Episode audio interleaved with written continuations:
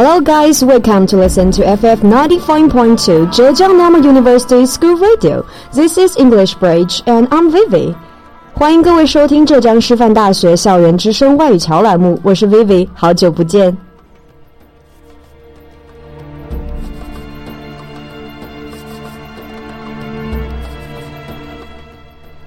If you have ever paid attention to those famous women in history, then you should have heard of her. Cleopatra, the queen and the last active ruler of the Ptolemaic kingdom of Egypt, whose beauty once captivated the great heroes at that time, Julius Caesar and Mark Antony.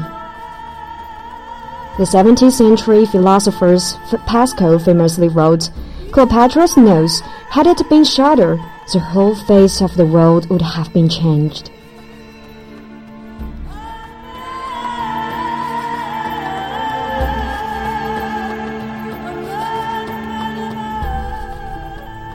克罗巴特拉，古埃及托勒密王朝最后一位女法老，一个拥有传奇人生的女子。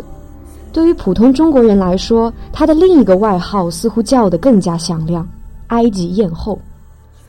传闻这位埃及艳后那绝色的姿容和超群的气度，先后征服了现当时的两位罗马枭雄尤里乌斯·凯撒、马克·安东尼，由此引发了许多重大历史事件，甚至可以说是改变了世界历史发展的进程。Though attributing the change of history to the beauty of a woman could be a little rash, I have to admit that Cleopatra is definitely a great superwoman. Now, let me tell you this terrific story about her, just from the very beginning. 故事啊，总是要从很久很久之前讲起。Cleopatra was born in 69 BC into a troubled royal dynasty. The Ptolemies were descended from a Macedonia general who had served under Alexander the Great. Although they had ruled Egypt for nearly three centuries, their kingdom was eclipsed by the power of Rome, and there was a great deal of internal dissension that eventually led to Cleopatra fighting against her own brother. Cleopatra was a daughter of Ptolemy XII and a mother whose identity we don't know. During Cleopatra's early years, her father tried to maintain his failing power in Egypt by bribing powerful Romans. When Ptolemy XII went to Rome in 58 BC, his wife and his eldest daughter assumed the rulership jointly. When she, he returned with the help of Roman forces, Ptolemy XII regained his throne and executed his daughter. Ptolemy then married his son, about nine years old, to his remaining daughter Cleopatra, who was by time about eighteen. 克罗巴特拉出生时，那个托勒密王朝时的埃及，和千年前那个修建了雄伟金字塔的太阳神庇护下的埃及已经相去甚远。主宰世界的是野心勃勃的罗马。埃及这块丰饶的土地早就已经在罗马人狼一般的眼光之下了。托勒密王朝国弱，克罗巴特拉的父亲托勒密十二世为了保住自己的王位，不得不与虎谋皮，与罗马结盟。他对罗马人的卑躬屈膝以及他的残暴统治引发了人民不满。公元前五十八年，人民推翻了他，拥戴其女儿贝勒尼基四世为女王。然而，托勒密十二世在罗马庞培军事力量的帮助下，又重新坐回了宝座。在处死了大女儿之后，托勒密十二世将自己十八岁的小女儿克罗巴特拉立为共同执政者，并把她嫁给了自己九岁的儿子，即后来的托勒密十三世。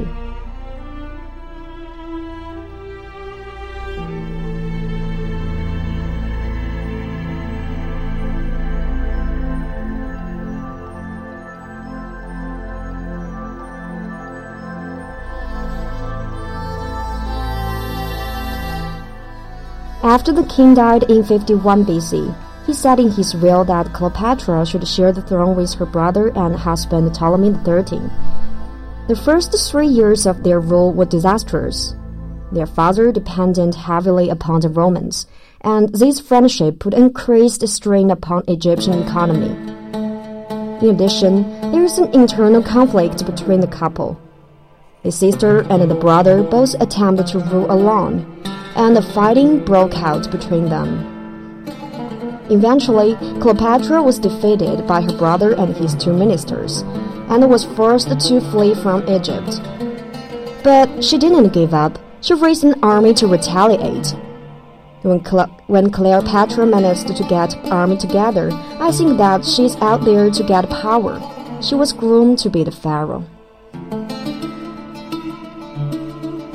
在父亲的安排下， 克罗巴特拉和弟弟结了婚，并在父亲死后与之共同统治埃及。然而，权力是多么厉害的诱惑！这对姐弟夫妇为了争夺更多的统治权，相互展开了厮杀与斗争。在这一回的较量中，克罗巴特拉落败而远走叙利亚。但是，年轻漂亮的女人不可能轻易放弃。她在外组建了军队，准备反攻埃及，以求复辟。之后，在一位罗马统帅的帮助下，他成功从弟弟手中夺回了王位。这位统帅正是历史上赫赫有名的尤里乌斯·凯撒。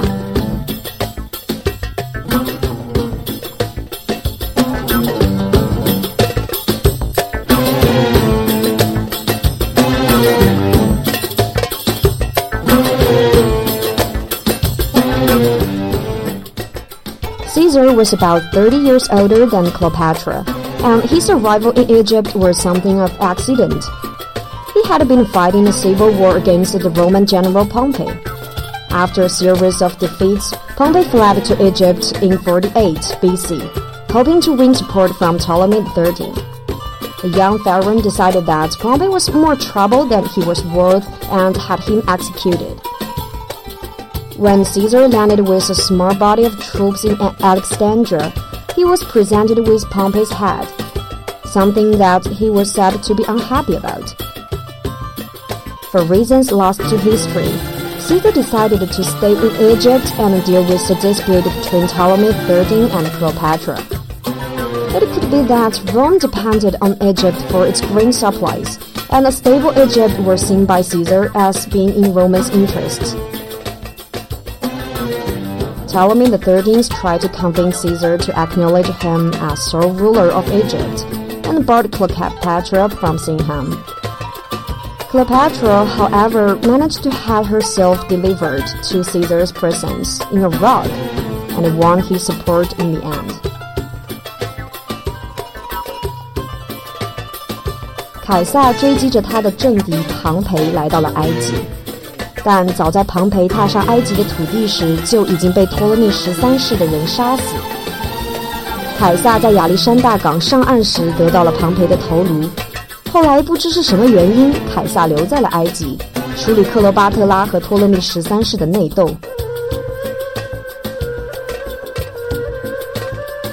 公元前四十八年的某一天晚上，亚历山大城一座古老的殿堂里。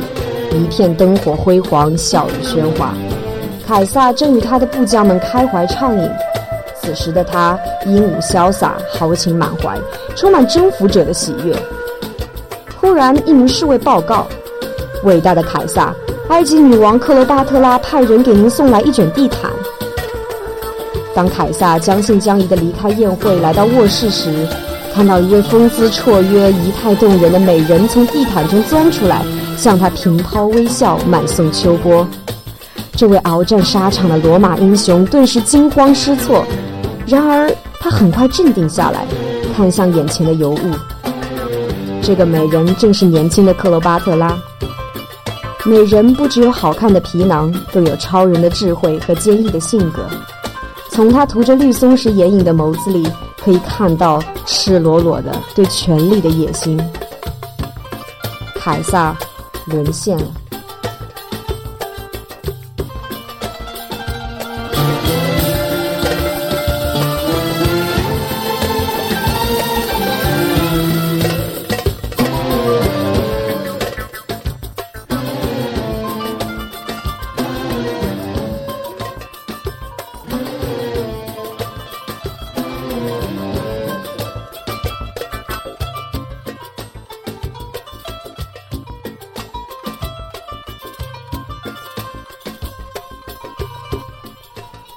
Caesar had saved Cleopatra and returned her to power. The two became intimate and had a son known as Caesarion, although Caesar was said to have been hesitated to acknowledge that the child was his. Ptolemy XIII later died in a failed rebellion with Caesar and was replaced by his and Cleopatra's younger brother, Ptolemy XIV, who Cleopatra would eventually have killed. Being the mother of Caesar's son gave Cleopatra great power, and the child became Cleopatra's co-ruler later. With a son by her side, Cleopatra could abandon any thought she might have had of adopting the role of female king and had already become a goddess towards the end of her father's reign. Now she was identified with Egypt's most famous single mother, the goddess Isis. It took Caesar two years to extinguish the last flames of Pompeian obsessions. As soon as he returned to Rome in 46 BC, he celebrated a four-day triumph. The ceremony in honor of a general after his victory over a foreign enemy. Cleopatra paid one state visit to Rome, accompanied by his husband, brother, and son.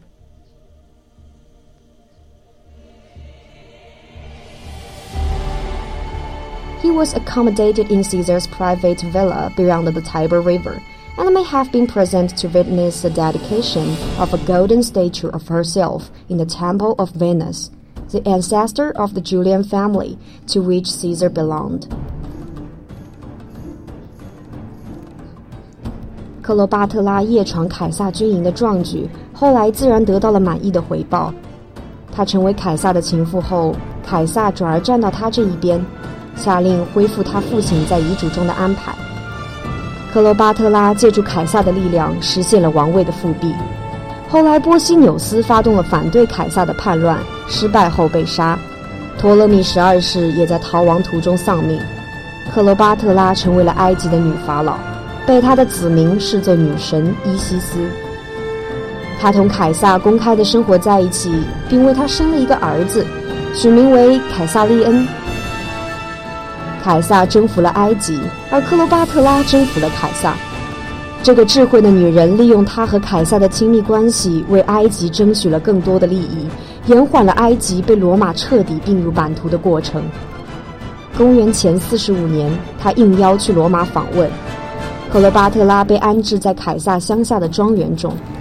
凯撒甚至专门在供奉自己家族祖先母亲维纳斯的神庙中立起了一座克罗巴特拉的黄金塑像。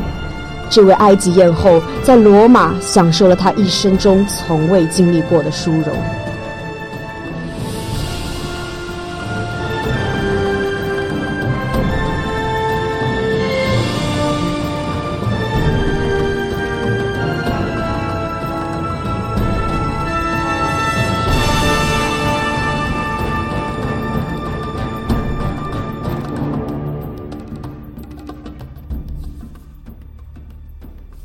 Cleopatra was in Rome when Caesar was murdered in 44 BC, and she found herself in an awkward position, so she quickly returned to Egypt.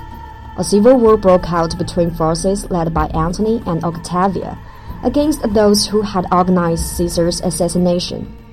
After they prevailed, Octavian, renamed Augustus Caesar, ruled the western half of the empire when Antony controlled the east. 凯撒死了。世人无论如何都想不到，他们英明神武的领袖会如此轻易的死于暗杀。有人为凯撒的死去感到不可置信，有人出离愤怒，有人悲戚欲绝，当然也有反对者在欢欣鼓舞。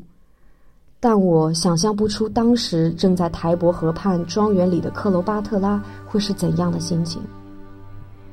若她只是一个女人而已。只要他爱过凯撒这位英雄，只需要找地方去伤心就好。但是对一个在位的当权者来说，为自己的王座谋划新的倚仗是更加紧要之事。凯撒死了，他的手下安东尼和继承人乌大维争夺权力，分别统治着共和国的东西两部分。但这样的局面只是暂时的。大家心里都明白，最高权力者只能是唯一的至尊。克罗巴特拉很清楚，等不到他为凯撒唱尽挽歌，他就必须重新站队了。他选择了安东尼。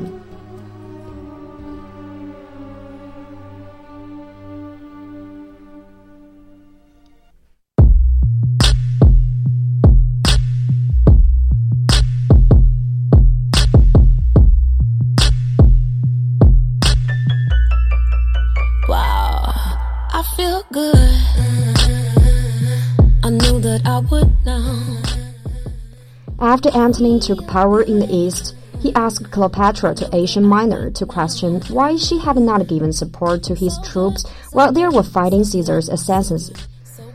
Cleopatra set out for Tarsus in Asia Minor, loaded with gifts, having delayed her departure to hasten Antony's expectation. She entered the city by sailing up the Cydnus River in a barge, while Antony dressed while dressed in the robes of the new Isis. Antony, struck by her intelligence as well as her appearance, was captivated as if he were a young lad, although he was forty years old then. 安东尼控制了罗马帝国的军政大权，在巡视东方殖民地时，在小亚细亚的塔尔索斯城派人传达召见女王的命令。 为了取得这位新贵的欢心，克罗巴特拉将自己装扮成爱神维纳斯，乘坐一艘金色的帆船，沿着亚当斯河上溯至塔尔索斯。金色的风帆迎风鼓荡，桨手握住银桨，随着笛声、管乐声和琴声有节奏的滑行。克罗巴特拉躺在金色的滑盖之下，男童们像小爱神一样分立在两旁，轻轻摇动扇子。沁人心脾的芳香从香炉中溢出，沿河岸飘散。这样的人造仙境，再英伟的英雄也无法抵抗。安东尼，一个戎马生涯大半辈子，在政治斗争中从未消停过的中年男人，一个刚刚经历了血腥杀戮、暂时没有了对手的武夫，突然来到了这样一个不用绝力和拼杀，只有美女和美酒的温柔乡里。可以想象，他如何瞬间就消失了斗志。他俩在埃及王宫厮混了整整五年光景，克罗巴特拉还为安东尼生了三个孩子。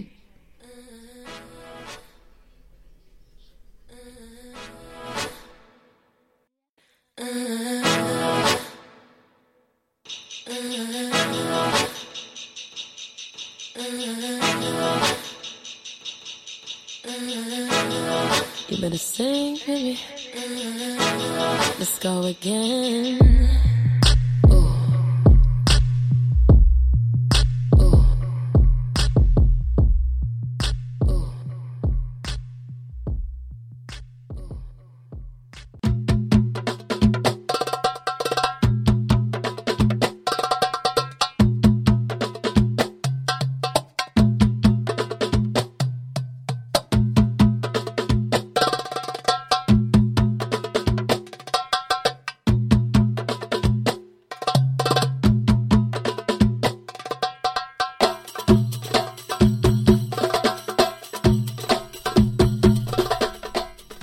In the years leading up to the Battle of Actium, Antony and Cleopatra forged a close bond and had three children together. Antony affirmed the joint rulership of Cleopatra and her son, Caesarion, recognizing Caesarion as a son of Julius Caesar. This behavior totally enraged Octavian, who had been adopted by Caesar as his son and heir. In addition, Antony gave some land of Rome to the children born by Cleopatra. Watching from Rome, Antony intended his extended family to rule the civil war.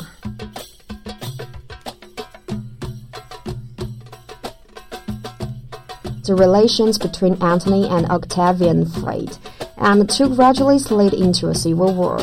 The war was decided on the sea and ultimately by an engagement found near Actium in 31 BC on the Ionian Sea.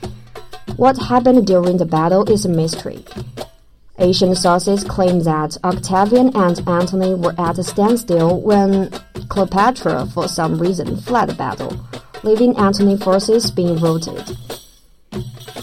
Receiving the first news that Cleopatra had died, Antony fell on his sword. Cleopatra buried Antony. When Octavian entered the city, Cleopatra tried to reason with him. However, it became apparent that she would be taken to Rome and paraded as a sort of war trophy. A fate she found intolerable. So, she committed suicide.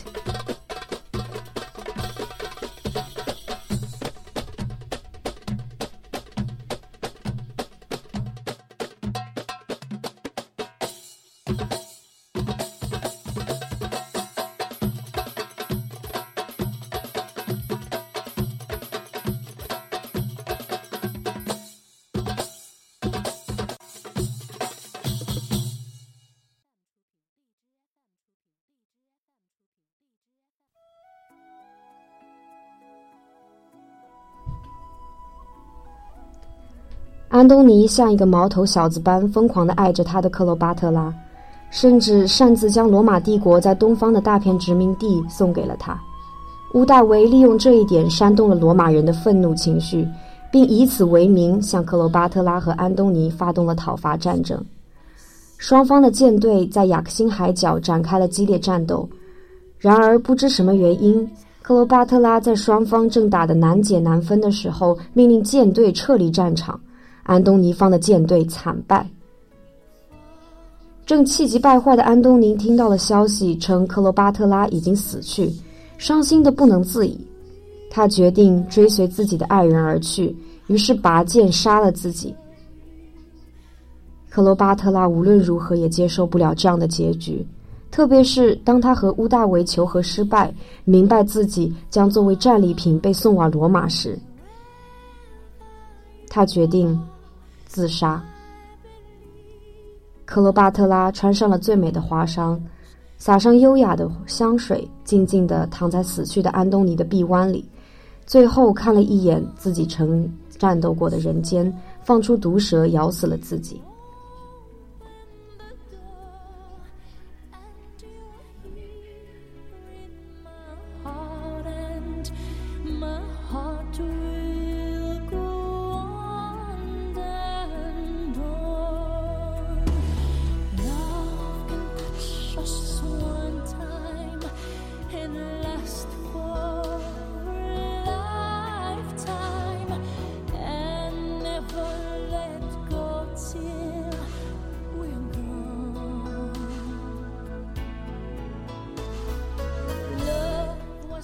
Through her talents, Cleopatra became one of the most feared and respected rulers.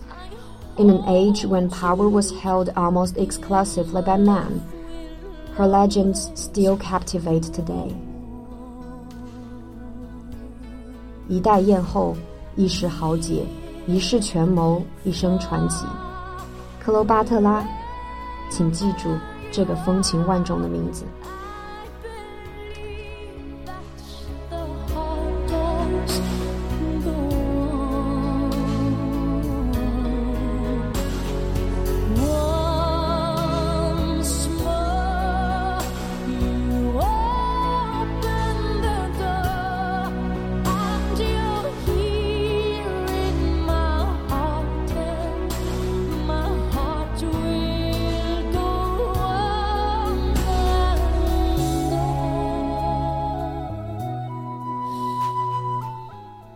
Okay, time is short and I have to say goodbye to you guys.